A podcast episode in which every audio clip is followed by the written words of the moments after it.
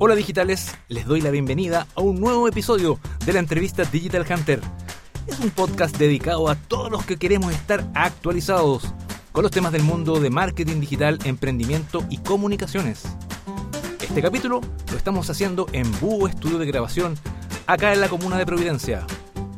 En el capítulo de hoy hablaremos sobre niños y la tecnología y conoceremos a Viviana Tartakowski.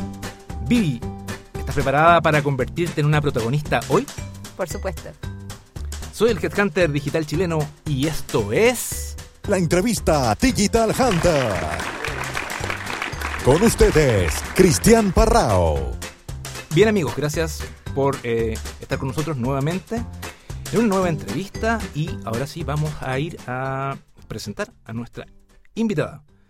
Eh, Viviana Tartakovsky es psicóloga clínica de la Pontificia Universidad Católica de Chile y magíster en psicología clínica, mención parejas y familia. Además de contar con estudios de postítulo en psicología clínica sistémica constructivista. Es directora de la Escuela de Psicología de la Universidad Bernardo O'Higgins actualmente y cuenta con más de 19 años en el área clínica y educacional. Su actual tema de interés de investigación alude a la relación del individuo y su contexto con la tecnología. Vivi, muchas gracias por aceptar nuestra invitación. Gracias a ti. ¿En qué rango de edad dirías tú que, dice, que dice tu consejo, que dicen los estudios, eh, los niños no debiesen tener acceso a la tecnología? Mira, todas las academias de pediatría del mundo señalan que ojalá un niño menor de dos años no estuviera expuesto a ninguna pantalla. Pantalla llámese celular, eh, tablet eh, y, televisión. Y, y desde, yo te diría que en eso hay un consenso en la comunidad científica, dado que de los 0 a los 2 años el cerebro está en absoluta formación. Y por tanto el que tú expongas a tu hijo o hija a un, a un estímulo tan fuerte como una pantalla, hay, hay investigadores chilenos e internacionales que lo, lo, simulan como un shock de cocaína, otros hablan de un shock de heroína en términos de, de, lo que produce en el cerebro la estimulación a nivel neuro, neurocognitiva. Entonces, de alguna forma, lo sobreestimulas a, una guagua que está exper experimentando el mundo, conociendo texturas, sabiendo lo que es el mundo. Y desde ese lugar, ojalá pudiéramos hacer eso, como no exponer a nuestros niños y niñas de antes de los dos años a las pantallas. No lo necesita, dos años antes, cero. No la necesita. Cero. Cero, cero. Eso sería como lo ideal. Y, y la verdad es que es bien difícil porque vivimos en un mundo tecnologizado, pero el problema es que estamos muy conectados, pero muy poco comunicados. Entonces, de alguna forma también el hecho de que tu, tu hijo o tu hija no, no acceda, no esté pegado a la tecnología, implica que tú como papá o mamá o cuidador no estés pegado tú a la tecnología. Porque si tú tienes el celular en la mano en la, eh, a cada rato, si tú le pasas celular para que coma la comida, le pones los monos para que coma la comida a los dos años, ya Como estás cayendo. Exactamente. Ya estás cayendo en una práctica que, que hace que no cuide los espacios relacionales de padres hijos y que haya como que es un tema sociocultural porque tenemos tan pocos espacios para compartir con nuestros hijos y si más encima esos espacios los llenamos de tecnología quién es nuestro hijo, quién tenemos al frente. No sabemos nada de su mundo in interno y externo. Yo incluso he, visto en, en, papás, en mamás que, que, como que se sorprenden, dice, uy, mi hijo tan chico y ya sabe ocupar el tablet. Claro, como una gracia, Como una gracia. Sí, sí. Y, y, y, al final estos tablets lo hacen para que sean muy fáciles. Y, y, la mamá siente que el hijo es demasiado inteligente, pero son chicos igual. O tienen menos de dos años.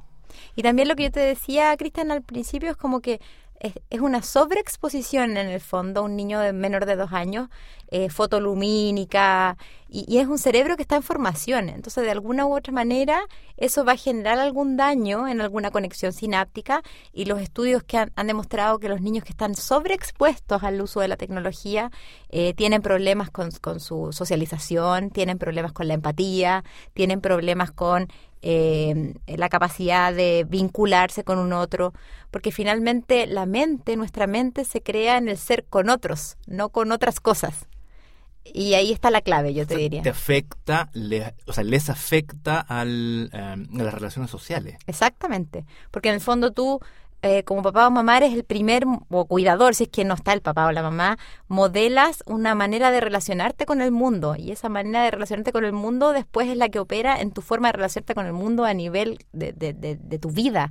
Así de marcadores como las primeras relaciones que uno tiene con sus padres o quien te cuida en la temprana infancia. Ahora, los que somos padres mm. hoy, 35, 45 años por poner un rango, que estamos bien pegados al celular pero no nacimos con celular. Exacto. Yo, yo recuerdo, tengo el recuerdo, no sé, de cuando chicos estábamos jugando Atari con mis hermanos y unos primos, y claro, de repente mm, recuerdo un primo así, se queda pegado, pero, pero no, no tengo el recuerdo que había como una advertencia como ahora, como que ahora es de verdad peligroso. Es que ahora es de verdad peligroso porque en el fondo están las personas adultas y los niños, por supuesto también, en la adicción. De hecho, eh, se está pensando incluir la adicción a las pantallas como parte de un trastorno mental en los manuales de psiquiatría. O sea, es así de grave. ¿Me explico? Eh, yo me pasa la consulta que también tengo un espacio pequeño, pero tengo para atender pacientes. Me llegan niños que los papás no los pueden sacar de las tablets y son pataletas, eh, porque ya están acostumbrados a que tienen que almorzar con la tablet, estar con la tablet todo el día, y una tablet para un niño de dos años, tres años, te estoy hablando. Entonces, y padres que tienen una educación superior o esto es transcultural en el fondo, de, independiente del nivel educativo, pasa por, no tiene que ver con eso.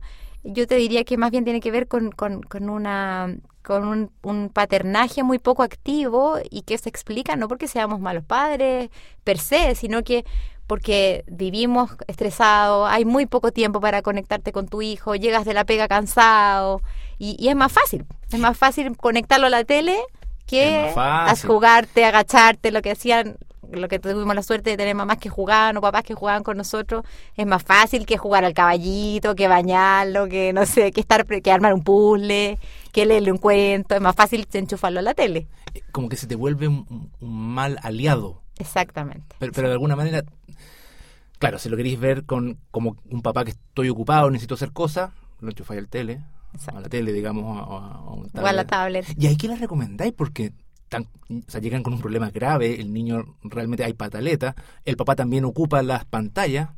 ¿Qué se le recomienda? O sea, como que ahí tú trabajas como sistémicamente con la familia. Entonces, de alguna forma, lo primero que haces es como mostrarle al, al papá o a la mamá o a los dos como que ellos modelan conductas a sus hijos. Entonces, si ellos están pegados, los hijos van a seguir su ejemplo. Entonces, hay que partir de alguna forma siendo contraejemplo. Entonces, por ejemplo, resguardando que en la comida no se use el celular. Eh, y por otro lado, con el niño, volviendo a conectarlo con el jugar, que es súper complejo, porque en el fondo ya su cerebro está acostumbrado a estos estímulos, entonces cuando tú los acostumbras de tan pequeño, eh, después es como, de alguna manera, te haces un auto boicot, porque después salir a jugar a la plaza con tu papá o tu mamá es fome, porque el otro es tan entretenido, es tan excitante en términos de lo que produce a nivel cerebral, que después salir a jugar con tu papá a, la plaza es muy fome. Entonces, en el fondo, por eso se dice que ojalá retrasemos el acceso a la tecnología a los niños y niñas y que antes de los dos años nada y después gradual. No quiere decir que no estén, pero que vayan estando eh, espacios de tiempo acotados en el fondo. Y esos tiempos van subiendo en la medida que los chicos van creciendo. Ya, pero todo parte con los papás. Todo parte con los papás. Toda solución es los papás los primero. primero, exactamente. exactamente. Vivi, peguémonos un salto a adolescentes. ¿Te parece? Sí. Que ahí son otros problemas lo que estamos viendo. Exactamente. Desde, o sea, deja tirar algunos que, que, me ha llegado como desde charlas que he escuchado, de lo que veo, y, tú ve cómo los, los ordenáis, que, sentís que es prioritario desde las fotos que se suben, desde también el tiempo que, que pasan, digamos, en, redes sociales, eh, que dicen que las fotos no se borran nunca, que te puedes exponer a, al famoso grooming, que, mm. que te engañen, en fin. ¿Cómo, ¿Con qué debiésemos tener cuidado los papás en, en prioridad según lo que tú ves?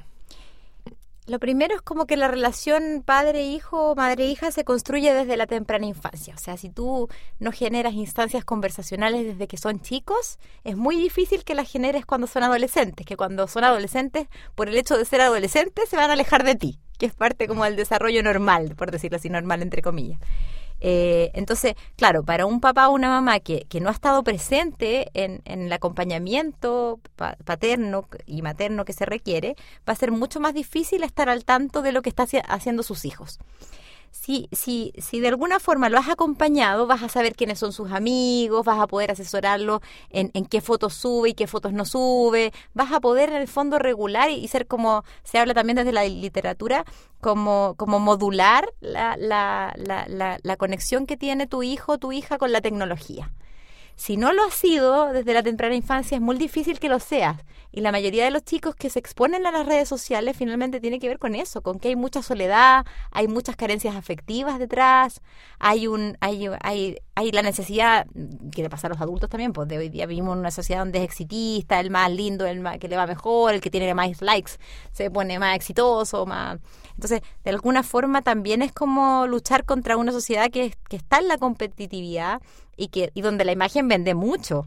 Y, y, y tienes la presión de los amigos. me Exactamente. Y así como pasa que una chica sube una foto, no sé, semidesnuda de qui- 15 años y tiene, no sé, 300 likes y se siente feliz y contenta. Eso la incentiva, es como la recompensa y castigo. ¿Te fijas? El sistema de recompensa a que suba más fotos así, que se saque más la ropa. Entonces, finalmente son círculos un poco viciosos, difíciles de, de salir.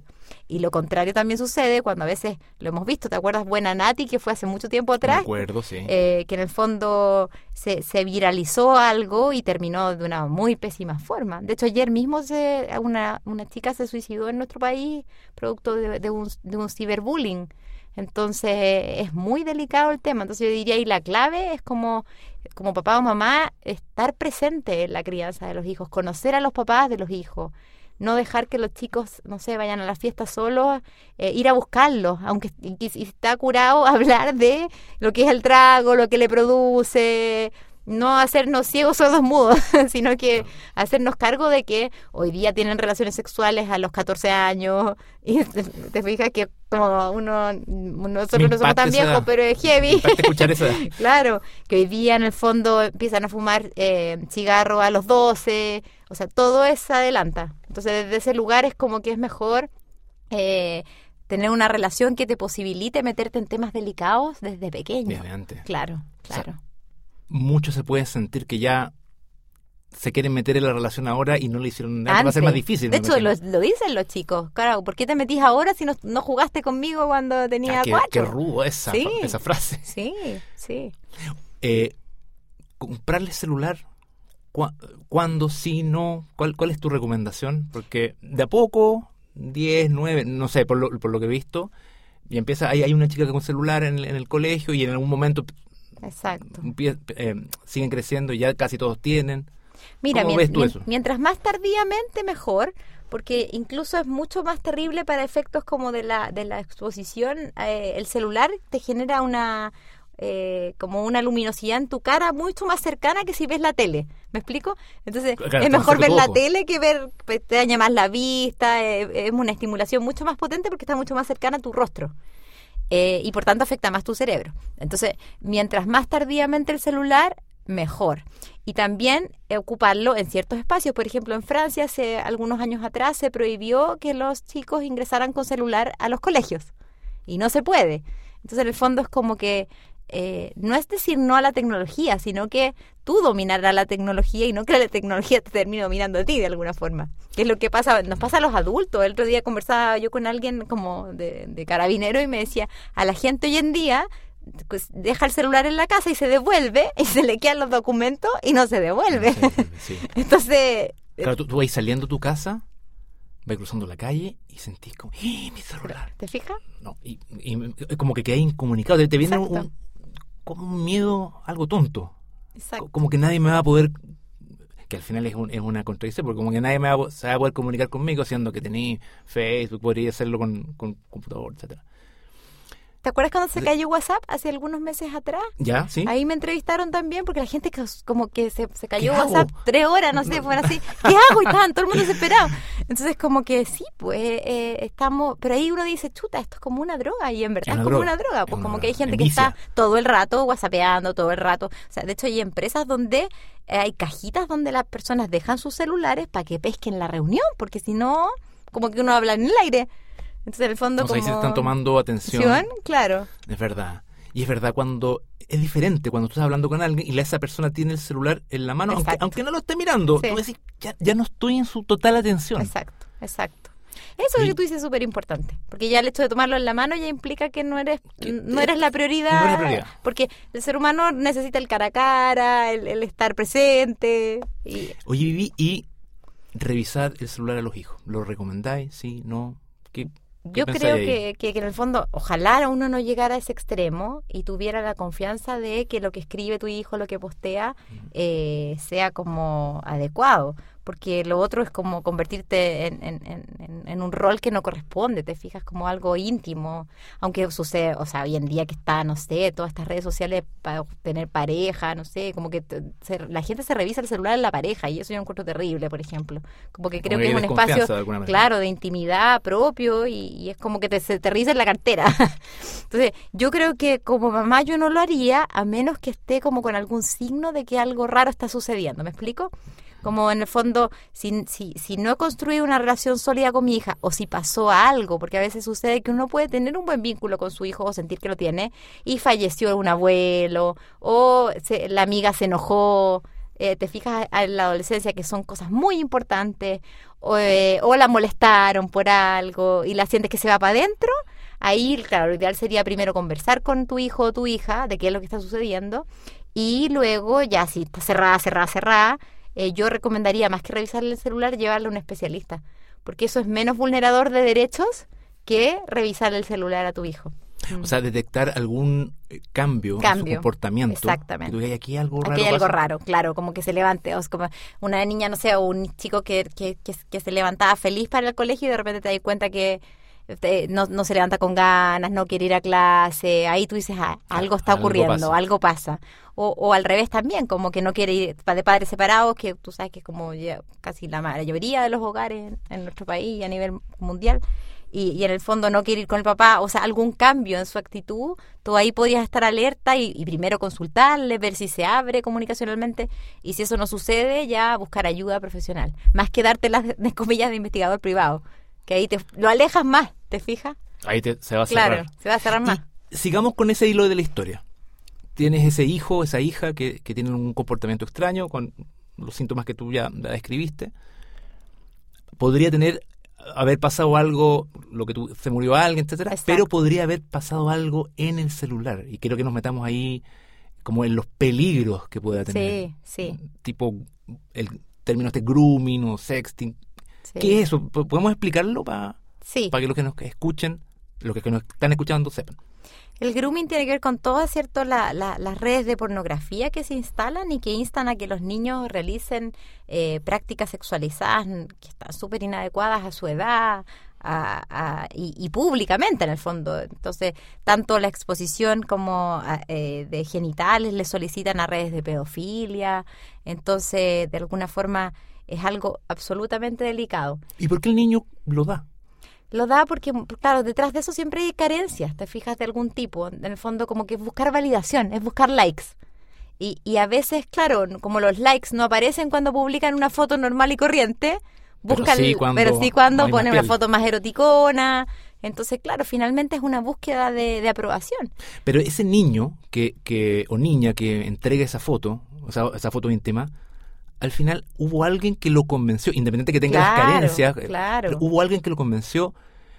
En muchos casos es un adulto haciéndose pasar por niño, o es un, o sea, Sí. hay un engaño, hay una estafa ahí. Exactamente, y ese engaño puede ser, o en general, como, claro, los perfiles de las personas que hacen estas cosas, evidentemente son personas con rasgos eh, psicopáticos, gente muy enferma, y en el fondo tienen la forma de engañar y, mostrarles que eso es algo bueno, que no lo va a dañar, o sea, también hay una previa a llegar a eso. ¿Me explico? No es que a la primera mándame una foto así, no, sino que van Lo haciendo todo un trabajo, una seducción. Hay autores que hablan desde otro lugar, desde el abuso sexual incluso antiguos, que hablan de la teoría del hechizo, de cómo las personas que son abusadas sexualmente son hechizadas por este agresor, cuando son incluso agresiones in- intrafamiliares.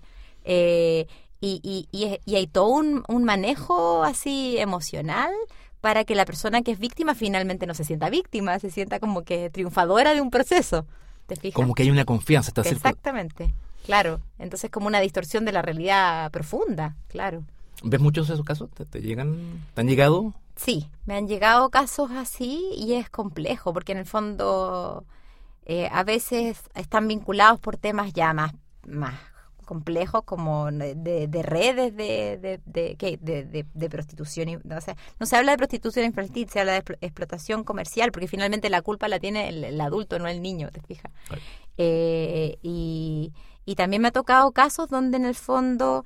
Eh, yo te diría que en general los adolescentes están muy sobreerotizados y me ha tocado también casos al revés, como de chicas que me dicen, me siento sola, me quiero morir, me quiero suicidar, porque mis, mi, eh, una chica, estoy pensando en un caso concreto que tiene 16 años y me decía la semana pasada en la consulta, em, no encuentro amigas porque mis amigas tienen sexo en el mall, en la escalera y yo no quiero eso. Y, y todas mis amigas están haciendo eso en este momento. Y se siente como extraña. Y se siente extraña, claro. Y está con una depresión importante. O sea, eh, y con, y con ideación. No, ella no estuvo con intento, pero estuvo con ideación suicida. Porque no encontraba dónde encajar.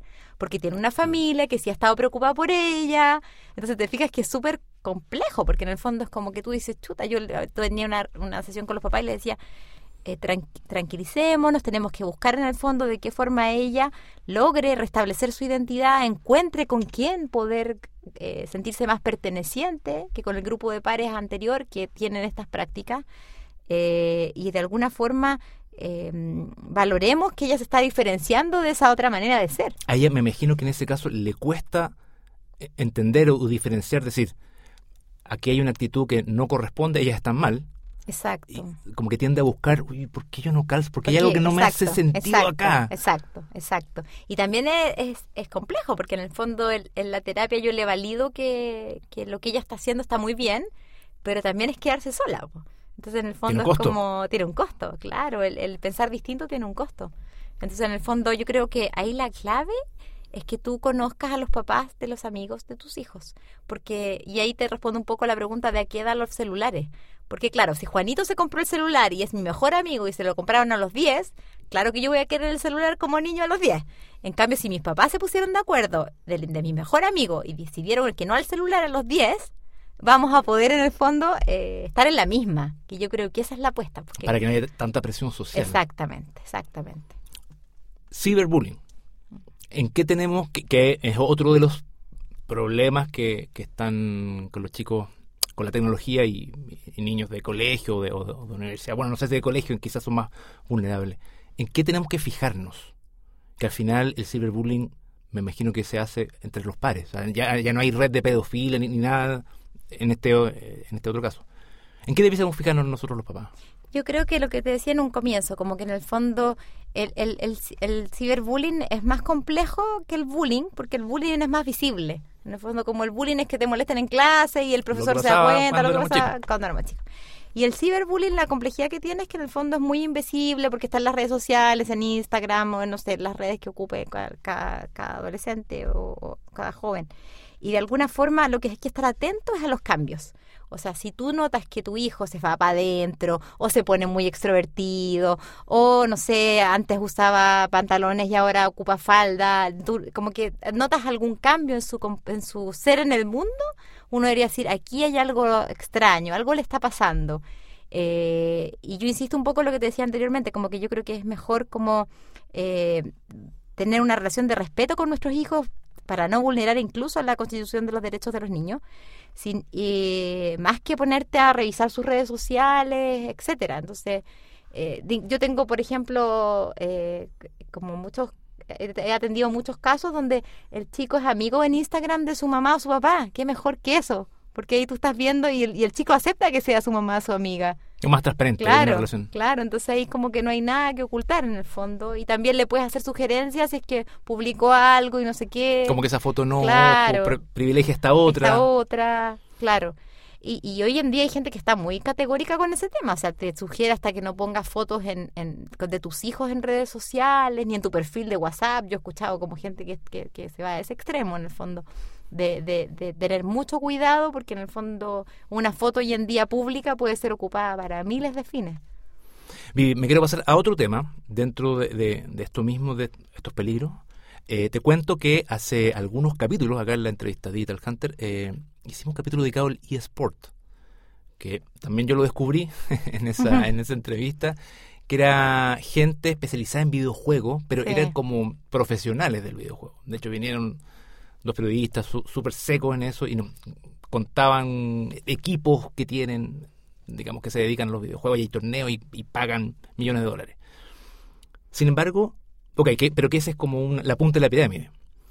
Me imagino que hay otros jóvenes o incluso chicos que no son ni, ni profesionales de esto, pero que están muy adictos al videojuego y no van a llegar a ser profesionales, pero están muy pegados. Exacto, exacto. ¿Qué recomendáis ahí con los videojuegos? ¿Cómo, cómo lo ves? Está Fortnite, lo que Sí, uno ve, que y son- Fortnite es como de los light que hay hoy día. Hoy día hay unos que son mucho más violentos. El Más rudos. conversábamos con, con una, estábamos en psicoterapia con una adolescente de 12 años y yo le decía, ¿qué es más? te-?" No me acuerdo el nombre en este momento, pero ¿qué era, qué era más terrible que Fortnite? No, me decía ahora hay otra, me Hay lo otra más. peor y yo le decía, ¿y qué hace el sujeto? No, eh, va donde una prostituta, un niño de 12 años, no, va donde una prostituta, compra droga y así. era- No era solo matar, eh, digamos. claro, no es solo matar, que era como Hace un año era como lo terrible. Entonces, de- de- desde ese lugar es como que yo creo que estamos en un mundo eh, como globalizado, donde la tecnología está, pero lo importante es la regulación. Pensemos que tenemos la, la cifra segunda de mayor obesidad infantil. Nuestros niños no se mueven. Qué no hacen deporte. eso. Entonces, en el fondo, yo no digo que no jueguen eh, Fortnite, no, porque van a jugar, porque si no quedan out, pero que jueguen Fortnite, no sé, una hora, dos horas, y después las otras dos horas lo meteré a básquetbol. ¿No- ¿Me entiendes? Como buscaré un deporte que, eh, que, que le guste a mi hijo. Haremos algo juntos que nos guste a los dos. De repente los papás me dicen, pero Vivi, Vivi, no sé qué, qué jugar porque me- no me gusta jugar Lego. Estoy inventando niños más chicos, seis años. Eh, pero ¿qué te gusta jugar a ti? Eh, no sé, me gusta, ¿te gusta pintar? Sí, ya, entonces pinta. po. Porque en el fondo, si tú estás haciendo una actividad con tu hijo y la estás haciendo con cara aburrido, tu hijo se va a dar cuenta y va a tampoco querer, va a servir. claro. Entonces tiene que ser una actividad que les guste a los dos, en el fondo. Oye, Vivi, tú me contaste eh, que había, te había llegado como un... Te, te pido para que lo compartas. Te había llegado como el dibujo de un chico que tenía mm, como diagnosticado con trastorno depresivo Sí, y que el dibujo, algo así como que estaba el, el papá y la mamá con el celular en la mano. sí. Que, que tenía alguna... O sea, algo decía de ese chico ahí. Claro, yo, yo te contaba que, que cuando empecé a investigar de este tema, que fue el año pasado, y empecé a hacer estas charlas a los papás, eh, de, de que en el fondo utilicé la método, como que mi, mi metáfora es que la, la tecnología se ocupa como un chupete, que la- las pantallas son un chupete hoy en día. Un chupete pa- para calmar, para hipnotizar, para dejar al chico así, que no me moleste, en el fondo. Y eso invisibiliza las necesidades emocionales que están detrás de, lo- de los niños y niñas.